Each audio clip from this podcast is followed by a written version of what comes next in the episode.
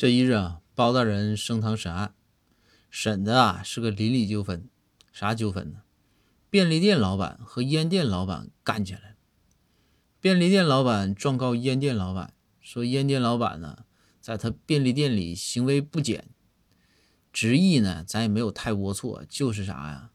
烟店老板跑便利店去大便，挺恶心啊。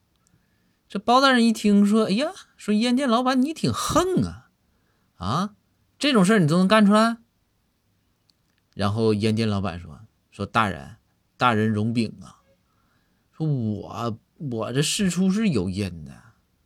说你说今天早上啊，这便利店老板来我这店买包烟，你买烟买烟呗，买完烟付完钱就走呗，对不对？”包大人说：“对呀。”然后呢，这个。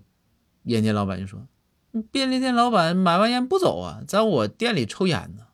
咱也知道，现在这这不都提倡说是公共场所不让吸烟吗？你说他还在我店里吸烟，你说是不是有点过分？”然后包大人说：“是有点过分。”然后这个烟店老板继续说：“说，所以啊，我就让他出去，别在我店里抽。然后他跟我说啥？他还是贼有理。他说我这烟不就在你店里买的吗？我在你这里抽烟咋的？”就应该。